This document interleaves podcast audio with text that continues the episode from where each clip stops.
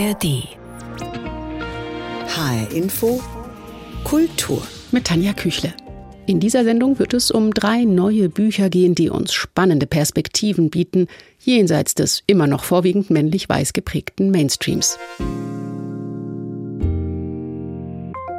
Jana Krämer weiß, wie es sich anfühlt, wenn man gängigen Vorstellungen von dem, was als normal gilt, nicht entspricht. Vor einigen Jahren wog sie 180 Kilo, inzwischen hat sie 100 Kilo abgenommen. Sie lebt mit der Nervenkrankheit Multiple Sklerose und sie kämpft mit ihren Büchern, Auftritten und in Social-Media-Kanälen gegen Vorurteile an. Ihr neues Buch heißt Jana 39 Ungeküsst. Hallo, Frau Krämer. Hallo, wie schön, dass ich hier sein darf. Ähm, Frau Krämer, wie reagieren denn die Menschen auf Sie, wenn Sie das offenbaren, dass Sie noch nie jemanden geküsst haben?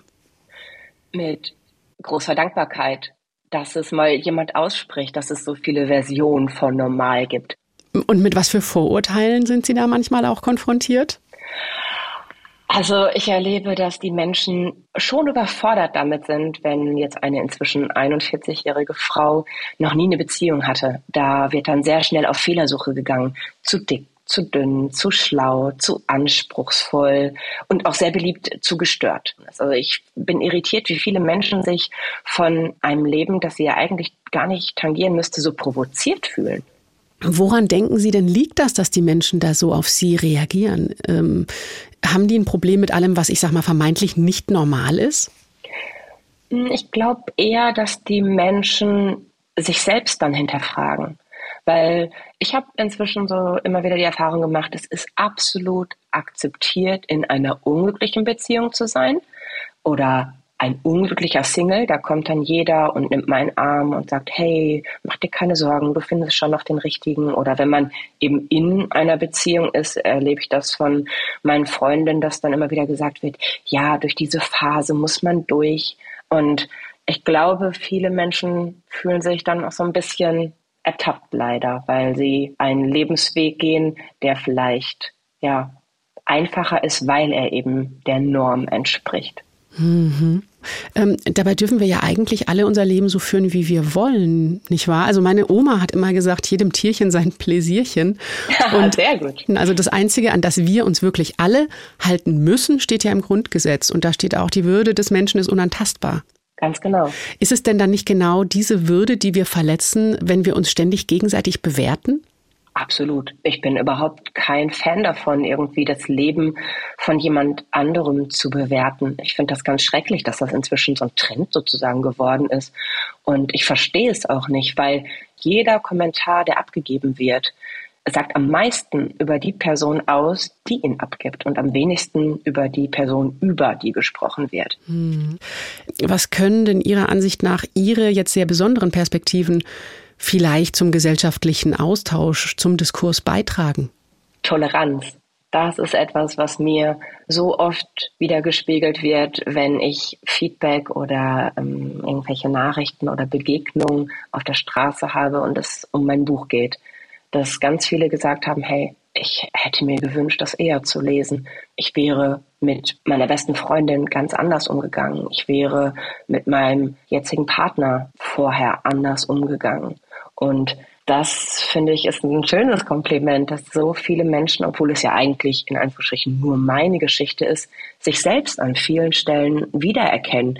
Und natürlich auch, wenn mein Buch ungeküsst heißt, ist es natürlich nicht nur für alle Ungeküssten, auch wenn es sehr viele da draußen gibt. Also ich bin immer wieder ja verwundert, wie viele Nachrichten mich täglich erreichen, wo Menschen sagen, hey, das geht mir genauso. Ich habe es nur noch nie jemandem gesagt, weil ich mich so sehr schäme. Und ich habe einfach keine Lust mehr, mich zu schämen. Und deswegen freue ich mich, dass mein Buch dafür sorgt, dass die Menschen ihre eigene Sichtweise auf andere Menschen hinterfragen und auch sich selbst im Umgang mit anderen Menschen. Dass mir erzählt wird, hey, ich bin so viel offener geworden und ich habe dadurch so viel interessante Begegnungen machen dürfen. Hm. Wie ist es mit den anderen Menschen? Fragen die dann auch mal, warum hast du denn noch nie jemand anders geküsst? Also ist das Thema Asexualität dann irgendwie auf dem Tablett oder mit was sind sie da konfrontiert? Das Thema Asexualität ist genauso wie aromantisch und ich weiß jetzt gar nicht so genau, was noch für Labels es da alles gibt, aber ähm, damit werde ich häufiger irgendwie so in einen Topf geworfen.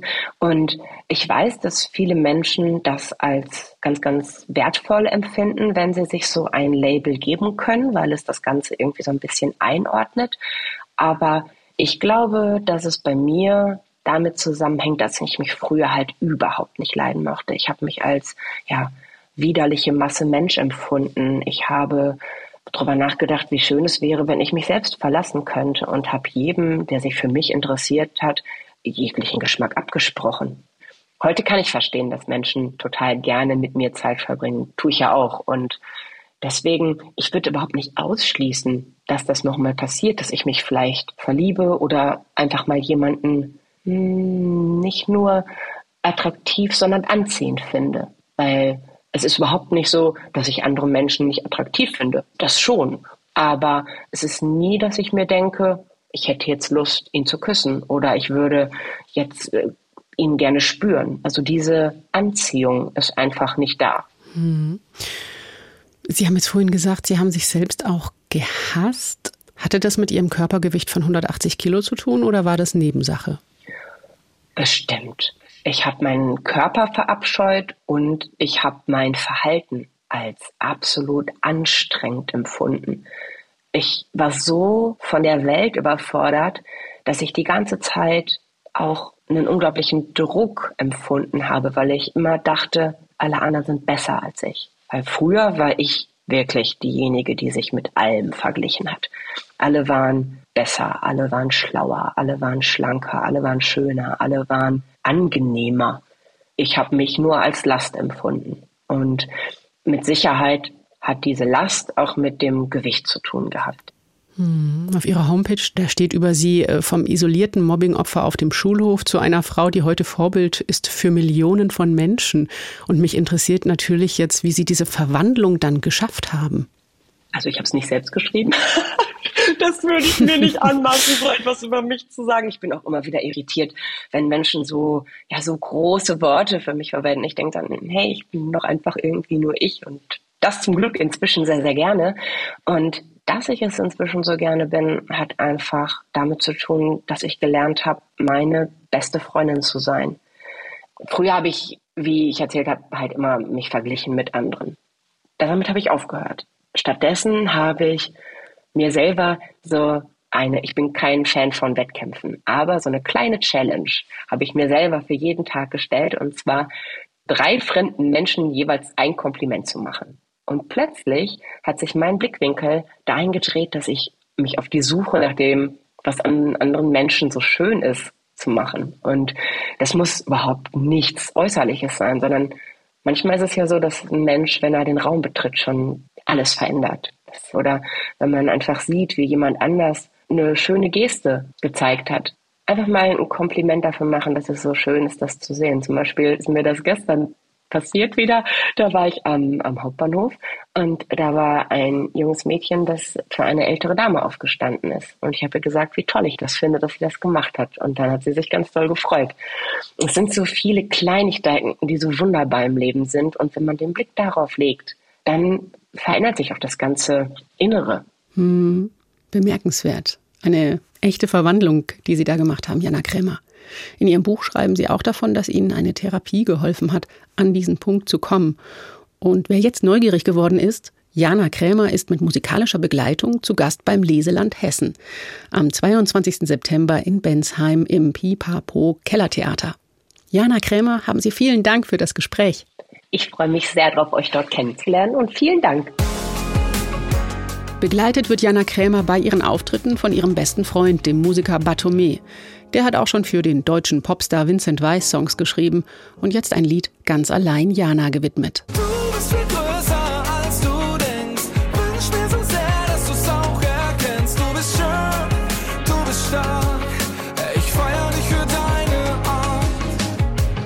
sich jenseits der Mehrheitsgesellschaft zurechtfinden, in Armut, ohne Vater und mit einer sogenannten Migrationsgeschichte.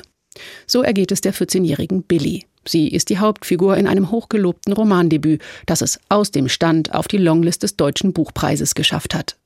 Paradise Garden von Elena Fischer. Als ich in die Schule gekommen war, hatte mir meine Mutter beigebracht, dass ich immer Ja sagen sollte, wenn mich jemand fragte, ob ich gerne las. Die Deutschen sind besessen von Büchern. Ein Buch unter dem Arm ist das Ticket in ihre Welt. Das war ein Auszug aus dem Roman Paradise Garden von Elena Fischer.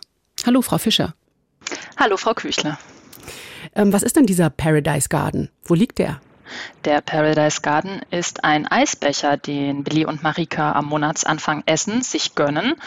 Ähm, er ist im Grunde ist er nur eine Kleinigkeit, aber für die beiden ist er was ganz Großes, weil sie ja, ja in, einen, in schwierigen Umständen leben und nicht viel Geld zur Verfügung haben und das für die beiden deswegen umso wichtiger ist, ab und zu auch mal was Schönes zu machen. Die Hauptfigur ist äh, Billy, ein 14-jähriges Mädchen.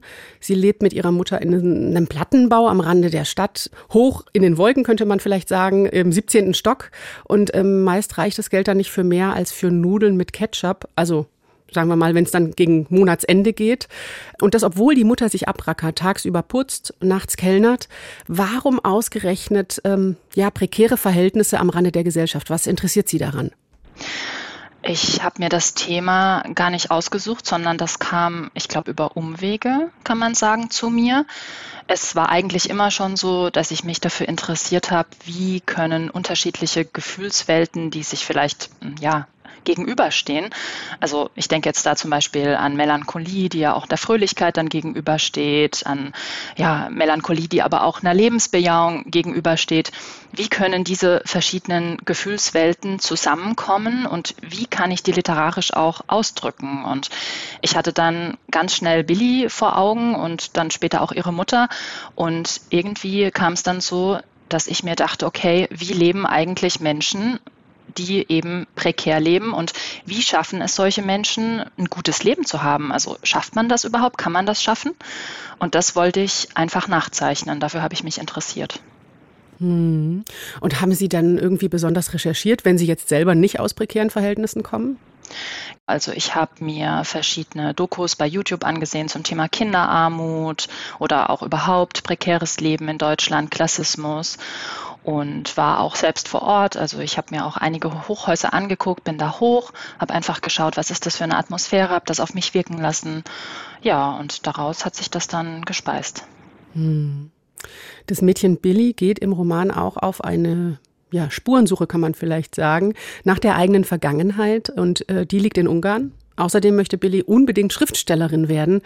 Ähm, wie viel hatten diese Hauptfigur mit Ihnen zu tun, Elena Fischer, außer dass Sie jetzt nicht mehr 14 Jahre alt sind? Also ich glaube, dass alle Figuren, die ich schreibe, irgendwas mit mir zu tun haben, sonst könnte ich die gar nicht schreiben. Aber es ist nicht so, dass ich das erlebt hätte, was Billy erlebt hat. Ich glaube, es sind einzelne Facetten in den Figuren, die dann irgendwas mit mir zu tun haben. Vielleicht mit Gefühlswelten, die mir nahe sind oder die ich auch schon mal durchlebt habe. Hm. Ähm, was ist denn Heimat Ihrer Meinung nach? Also einerseits kann man natürlich sagen, Heimat ist das, wo wir geboren wurden und wo wir aufgewachsen sind. Das ist vielleicht so die herkömmlichste, einfachste Definition. Aber ich glaube, dass Heimat viel weiter gefasst werden kann und dass Heimat auch das sein kann, was wir draus machen. Dass uns zum Beispiel auch äh, eine Beschäftigung mit irgendetwas Heimat bieten kann, also das Schreiben. Und ich glaube auch, dass für Billy zum Beispiel das Schreiben eine Art Rettung oder Heimat sein kann. Und gleichzeitig denke ich auch, dass Menschen uns eine Heimat sein können, also die Menschen, die wir lieben, unabhängig von einem Ort. Hm, so wie für Billy auch ihre Mutter so eine Art Heimat ist. Hm. Ganz genau.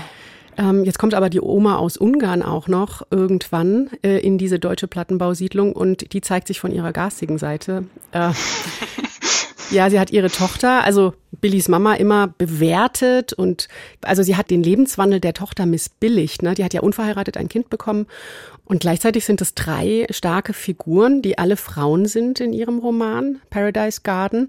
Wie wichtig ist es denn in Ihren Augen, feministische Anliegen zu unterstützen?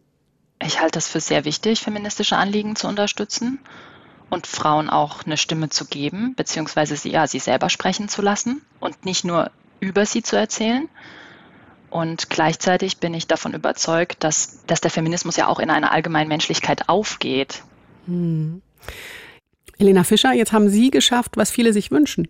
Sie haben einen Roman geschrieben, äh, Ihr Debüt, und das wurde jetzt auch gleich für den Deutschen Buchpreis nominiert. Wie geht es Ihnen damit? Das ist einfach eine ganz aufregende Zeit für mich und jetzt nominiert zu sein für den Deutschen Buchpreis, das ist eine wahnsinnig schöne Würdigung meiner Arbeit. Hm. Haben Sie schon den nächsten Roman in Planung oder äh, konzentrieren Sie sich jetzt erstmal auf das, was mit dem Debütroman passiert? Oder gibt es schon eine Geschichte, die Sie jetzt beschäftigt, eine neue? Ja, es gibt tatsächlich schon eine neue Geschichte, die mich beschäftigt. Ich habe auch vor einigen Monaten ähm, ja damit angefangen, habe schon ein paar Seiten geschrieben und so, habe auch schon ein paar Figuren, die ich spannend finde. Aber ich bin dann jetzt ehrlich gesagt mit dem Erscheinungstag und kurz davor auch schon von Paradise Garden bin ich gnadenlos aus der Kurve geflogen, was die Arbeit am zweiten Roman betrifft, weil ich gerade keinen inneren Raum dafür habe. Es passiert gerade so viel und dann ist mein Kind ja auch noch gar nicht in der Kita, da steht uns jetzt die Eingewöhnung auch noch bevor im Oktober. Und das ist gerade alles so viel auf einmal, dass ich ja gerne jetzt wirklich diesen Prozess auch genießen möchte und jetzt das Romanprojekt erstmal ja zur Seite geparkt habe, um, um mich ganz ohne Druck dann auch wieder dran zu machen, wenn so die Welle vorbei ist, sag ich mal, mit Paradise Garden. Mhm. Paradise Garden heißt der Debütroman von Elena Fischer. Er steht auf der Longlist für den Deutschen Buchpreis und Elena Fischer liest daraus im Rahmen des Leseland Hessen. Am 26. September in der Stadtkirche in Darmstadt und am 4. Oktober im Literaturhaus Villa Clementine in Wiesbaden. Elena Fischer, vielen Dank für das Gespräch. Vielen Dank. Danke, dass ich da sein durfte. Schwarz, Deutsch, Weiblich heißt ihr neues Buch. Natascha A. Kelly promovierte Kommunikationswissenschaftlerin und Soziologin, Künstlerin und Kuratorin. Längst gehören ihre Bücher zu den Grundlagentexten des schwarzen Feminismus. Hallo, Frau Kelly. Hallo. Frau Kelly, in Ihrem Buch schreiben Sie, wenn ich weißen Feministinnen zuhöre, entsteht häufig der Eindruck, dass Gleichberechtigung nur dann erreicht wäre, wenn die weiße Frau dasselbe verdient wie der weiße Mann. Worum geht es denn stattdessen Ihrer Ansicht nach? Ich glaube, dass wir feministische Forderungen stark voneinander unterscheiden müssen. Während schwarze Frauen häufig nicht mal den Zugang zum Arbeitsmarkt haben, ist nicht ihre primäre Forderung, das Gleiche zu verdienen. Und ich glaube, dieses wird nicht in den Blick genommen, wenn wir frauenpolitische Forderungen nur auf den Alltag weißer Frauen auslegen. Hm. Jetzt hat ähm, schon 1871, das weiß ich aus Ihrem Buch, Sojourner Truth, kritisiert, dass der Feminismus schwarze Frauen ausgeschlossen hat. Hat sich bis heute gar nichts geändert? Ich denke, seit der Versklavung hat sich einiges getan. Allerdings, was ja den schwarzen Feminismus ausmacht, ist ja tatsächlich, dass Race, Class und Gender nie voneinander getrennt werden können. Und was in deutschen Debatten viel zu kurz kommt, ist die Class-Debatte. Also wir müssen wieder anfangen, über Class zu sprechen. Was soziale Unterschiede ausmachen, was soziale Ungleichheit ausmacht, wo es herkommt, wie es verursacht wird. Das beste Beispiel ist tatsächlich der Arbeitsmarkt. Welche Frauen führen welche Jobs aus? Wer ist primär im Care-Sektor tätig, etc. pp dann ist das ganz wichtig, dass wir auch sehen, dass Rassismus eine Ideologie ist, die auf derselben Ebene wie das Patriarchat steht und wie eben auch Kapitalismus. Und daher reicht es nicht aus, nur das Patriarchat zu bekämpfen, sondern es muss auch Rassismus und Kapitalismus gleichzeitig bekämpft werden. Und wenn wir also Forderungen stellen, wo es nur darum geht, den Platz des weißen Mannes einzunehmen, dann stärken wir ja diese Strukturen. Weiße Frauen stärken diese Strukturen. Und das ist wirklich eine jahrhundertealte Kritik. Hm. Sie werfen in Ihrem Buch auch einen Blick in die Geschichte, ja, unter anderem auf bekannte historische Persönlichkeiten, ähm, wie auch die US-Bürgerrechtlerin und Feministin Angela Davis, aber auch auf vergleichsweise unbekannte ähm, Sklavinnen der deutschen Kolonialzeit, wie die junge Mahbuba. Was genau war ihr Schicksal und warum ist es so wichtig, das zu erzählen? Mahbuba sei eigentlich eine sehr traurige Geschichte. Sie wurde als junges Mädchen im Prinzip versklavt vom Fürst Pückler. Er reiste drei Jahre mit ihr als versklavte Sexarbeiterin, kann man sagen, durch Nordafrika, kehrte dann mit ihr nach Deutschland zurück, wo sie kurze Zeit später verstarb. Das ist wirklich die Kurzversion der Geschichte. Mhm. Und er war ein reisender Journalist damals sozusagen und hat dann immer in seinen Aufzeichnungen, in seinen ähm, journalistischen Texten Mahbuba als seine Geliebte porträtiert. Er hat die Versklavung romantisiert und diese Idee wird bis in die Gegenwart weitergetragen. Also letzten Endes wird nicht wirklich überhaupt das ganze System in den Blick genommen. Es wird nicht in den Blick genommen, wie alt sie war. Es ist wirklich sich um ein elfjähriges Mädchen handelt. Seine ähm, pädosexuellen Neigungen werden total verschwiegen und ich glaube, dass wir anders auf die Geschichte schauen müssen. Und deswegen war es mir halt ganz wichtig, auch diese Geschichte mit aufzunehmen, weil die Art und Weise, wie wir eben mit Geschichte umgehen, wie Geschichte eben einseitig ähm, erzählt wird, ist teilweise hochproblematisch und führt auch zur Kontinuität einer Gewaltsgeschichte, die viele schwarze Frauen in Deutschland auch noch erleben.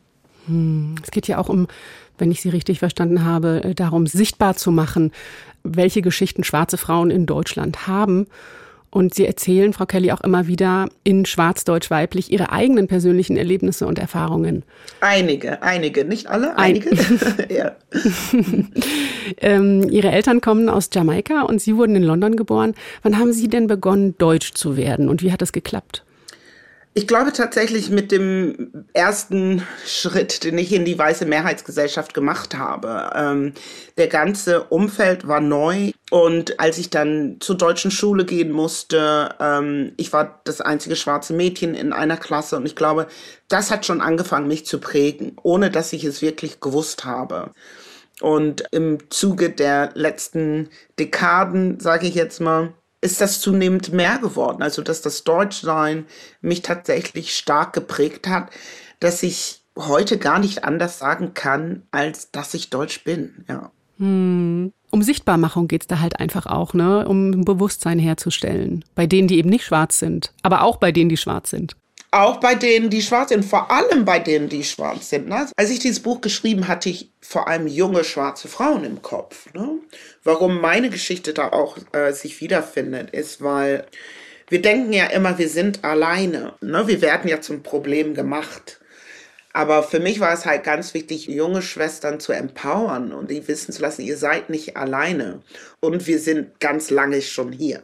Und wenn alle anderen daraus was ziehen können für sich, ob weiße Frauen, ob die queere Community, muslimische Menschen, Menschen mit Behinderung, you name it, in jeder Gruppe gibt es schwarze Personen und ich glaube, dass das extrem wichtig ist. Es ging mir nicht darum, jetzt nur zu sagen, weiße Frauen sind schlecht. Um Gottes Willen. It's, it's not a calling out, it's a calling in. Ja. Hm, verstehe. Sie haben sich als schwarze Feministin jetzt nach Versuchen in die Politik zu gehen, dann doch dafür entschieden, in der Wissenschaft zu bleiben und auch, ähm, Sie machen Kunst, Installationen, Sie machen Filme, Theaterstücke. Warum Kunst und Wissenschaft? Was können Sie hier bewirken, was in der Politik eben nicht geht? Also ich würde Kunstwissenschaft und Politik gar nicht als gegensätzliche Pole sehen, sondern was ich der Politik gegenüberstellen würde, ist mein Aktivismus. Und die Entscheidung damals gegen Parteipolitik war, weil ich sehr einfach, dass ich eine andere politische Kraft habe als Aktivistin und dass auch der Aktivismus für Deutschland extrem wichtig ist. Also, dass wir ja auch Parteien und Parteipolitik ja kritisieren können. Dass ich beispielsweise laut sein kann, wenn andere sich fügen müssen. Dass ich nicht so kompromissbereit sein muss. Wir sehen es ja gerade an der großen Koalition, ja, ein Hin und Her und als Aktivismus habe ich das Privileg, standhaft zu bleiben. Und ich glaube, das ist das, was mich wieder aus der Politik rausgedrängt hat. Hm. Was muss denn passieren, Frau Kelly, damit sich die Situation schwarzer Frauen, auch wenn man die in ihrer Individualität natürlich betrachten muss. Und dennoch sagten Sie, gibt es Communities, gibt es kollektive Erfahrungen. Was muss passieren, damit sich die Situation schwarzer Frauen in Deutschland denn verbessern kann? Oh, da kann einiges passieren. Also ich sehe es ja in der Politik, wenn wir da direkt weitermachen, glaube ich, dass die frauenpolitischen Forderungen sich erweitern müssen, dass auch schwarze Frauen sich wiederfinden, sich auch repräsentiert sehen, eine Stimme bekommen. Ich glaube, dass wir im Bereich Wissenschaft eine Institutionalisierung erfolgen muss, eine Institutionalisierung von schwarzem Wissen, von schwarzem feministischen Wissen, dass wir äh, andere Darstellungen in unseren Kinderbüchern, in Schulbüchern bekommen und dass wir letzten Endes auch dieses Gefühl von Fremdheit, was die weiße deutsche Mehrheitsgesellschaft uns teilweise entgegenbringt, auch abbauen können. Hm. Was halten Sie denn von Quotierungen? Können die eine Lösung sein? Als Lösung sehe ich die Quote nicht. Ich sehe eine Quote wie halt eben in der Frauenbewegung als Schritt auf dem Weg zum Ziel. Wenn wir die so einsetzen, dann finde ich das durchaus förderlich. Ziel einer Quote ist tatsächlich ähm, strukturelle Öffnung zu schaffen. Das können Quoten und daher sehe ich sie tatsächlich als strategisches Mittel durchaus ganz wichtig, ja. Natascha A. Kelly, vielen, vielen Dank für das Gespräch. Danke auch. Freue mich. Und noch mehr von Schwarzdeutsch weiblich gibt es am 6. September im Literaturforum des Museumturm Frankfurt und am 7. September in der Villa Clementine in Wiesbaden. Den Podcast zur Sendung finden Sie auf hrinforadio.de und in der ARD Audiothek. Dort finden sich auch viele weitere hörenswerte Podcasts zu den Themen Diversität und Feminismus. Zum Beispiel fragen die Kolleginnen und Kollegen von Studiokomplex, ist der Feminismus kaputt? Und das war HR Info Kultur mit Tanja Küchle.